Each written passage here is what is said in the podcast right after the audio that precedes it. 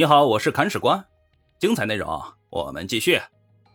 第一百四十三章，周本的闪电战。话说当时楚国大军围了吴国的高安，造反的威权讽围了境内的洪州，也就是现在的江西南昌。两个地方被围，就要派人去救啊，先救哪里是好呢？吴国的大将们都认为啊。要先救高安，把外敌马殷打跑了，然后再解决内部的叛乱。毕竟要先御敌于国门之外嘛。但周本不这么认为，他有自己的想法。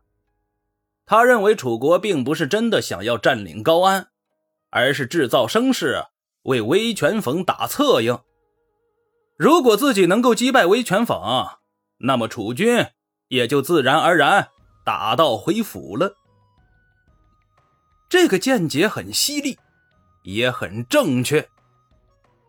周本带着大军兼程而进，快速抵达了洪州。洪州的刘威见援军风尘仆仆的赶来了，心里的一块大石头终于算是落地了，便要出城犒军。犒军也就是杀猪宰羊，招待大家吃顿好的。这在当时啊，都是再平常不过的事情。但是援军的大将周本不同意，他认为这样不仅会耽误时间，更会消磨士兵的斗志，决定马不停蹄，直接去象牙潭奏威权讽。而刘威不无忧虑地对周本说：“呀，这样做有点冒险啊，威权讽兵多将广。”还是观察一下形势，再进军吧。周本笑道：“不妨事，现在敌军兵力是我的十倍，肯定认为我会怕他，不敢进兵。而我偏要进击，打他个措手不及。”说完呢，带军呼啸而去。而对面的威权讽已经在象牙潭待熟了，他在西边下寨。军营连绵数十里呀，这样做有个好处，取水方便；同时啊，也有个坏处，大军过于分散了。而周本针锋相对，把大军开到溪水的对面去了，也不安营扎寨，直接派了一批老弱病残去挑战。威权讽大怒，心想：你这点兵还敢来打仗，真是活得不耐烦了呀！兵少不是你的错，兵弱也不是你的错，明明兵少兵弱却来找麻烦，那就是你的错了。本着教一教对方死字是怎么写的想法，威权讽带军出战了。出战就要过溪嘛，过溪就有可能被对方半渡而击。而威权粉完全不在乎，我兵多，我兵强。他想击我，能击得过吗？而事实证明啊，还真击得过，因为出击的吴军不是对面的老弱残兵，而是实打实的精锐。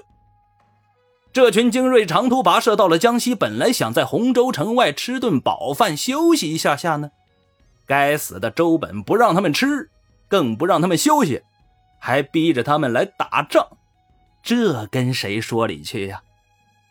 大家正憋着一肚子火气，没地方撒呢，猛地见到了这次害他们长途远征的罪魁祸首，瞬间两眼都发红了，不要命的往前冲啊，拦都拦不住。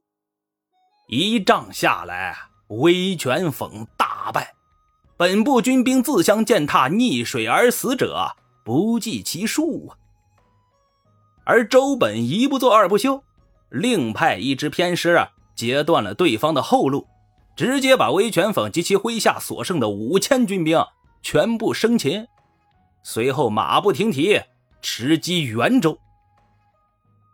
正所谓天下武功唯快不破，长途奔袭要的就是一个快字。二战时德国的闪电战也是这个道理。吴军一举攻破袁州，生擒刺史彭延章，随后攻打吉州。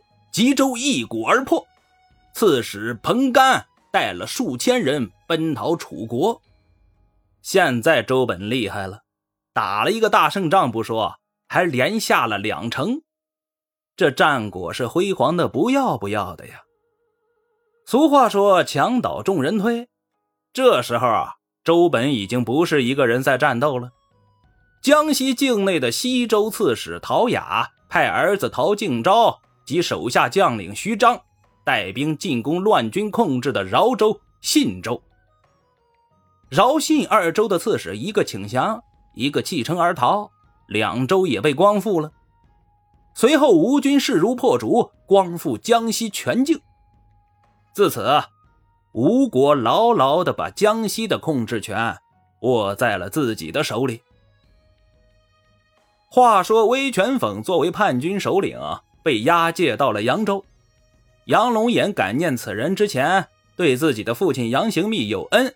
不忍心杀他，把他在扬州安顿了下来，当一个富家翁养着，也算是有心了。而江西被平定了，吴国的边界也就和闽国接壤了。现在的闽国呀，一直在关起门来过日子，也不招谁惹谁，完全是一副世外桃源的人设呀。而这要归功于一个人。我们很早之前就已经提到过的王审知，欲知后事如何啊？且听下回分解。本章播讲完毕，感谢您的订阅收听。如果您有好的意见和建议，欢迎在评论区留言。如果您感觉这个专辑还不错，欢迎您转发微信、微博、朋友圈。看史官再拜顿首，感激不尽。